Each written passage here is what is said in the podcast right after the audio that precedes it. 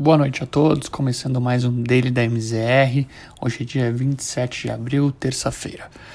O dia foi marcado na Europa por ligeiras quedas nas principais bolsas. Ainda em compasso de espera com a reunião do Banco Central americano amanhã, o índice Stock 600 apresentou perda marginal de 0,08%, fechou o dia cotado aos 439,85 pontos.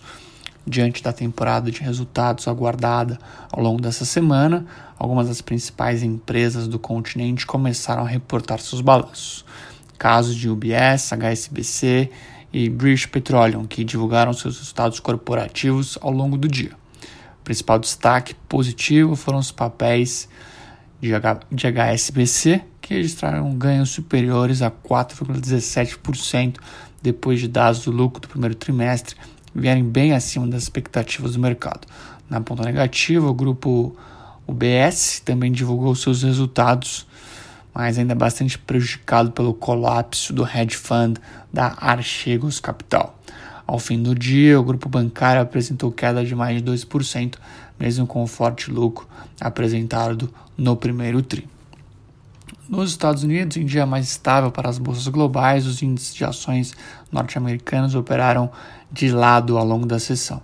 Nasdaq e S&P apresentaram ligeiras perdas de 0,34 e 0,02% respectivamente, enquanto o Dow Jones operou estável com ganho de 0,01%. Após o leilão realizado ao longo do dia, investidores se mostraram um pouco mais cautelosos com os prêmios oferecidos e ainda se mantêm com passo de espera com a reunião do Fed amanhã. De acordo com as expectativas, não é esperada nenhuma mudança no tom da instituição americana, embora agentes devam monitorar qualquer fala envolvendo um crescimento mais robusto da economia do país. Até o momento, aproximadamente 30% das empresas que compõem a S&P divulgaram seus resultados, com 88% acima das expectativas. No entanto, apenas 58% viram suas ações valorizarem. Reflexo de uma preocupação maior com o nível de preços, uma preocupação maior também com relação à inflação e o aumento de casos de Covid em outros países, como o caso da Índia. Ao fim do dia, S&P fechou cotado aos 4.186 pontos. No cenário local, o índice Bovespa apresentou desvalorização firme, puxado principalmente por bancos e pelos papéis de Petrobras.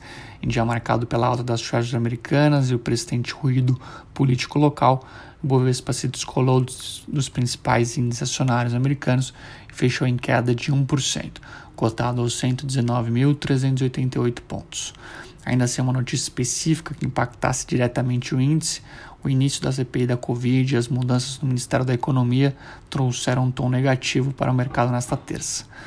Do lado negativo, do lado positivo, todavia, destaque para os papéis da Vale, que registraram ganhos importantes e fecharam um dia em novo recorde histórico, com valorização de 1,43% aos 110,12 centavos.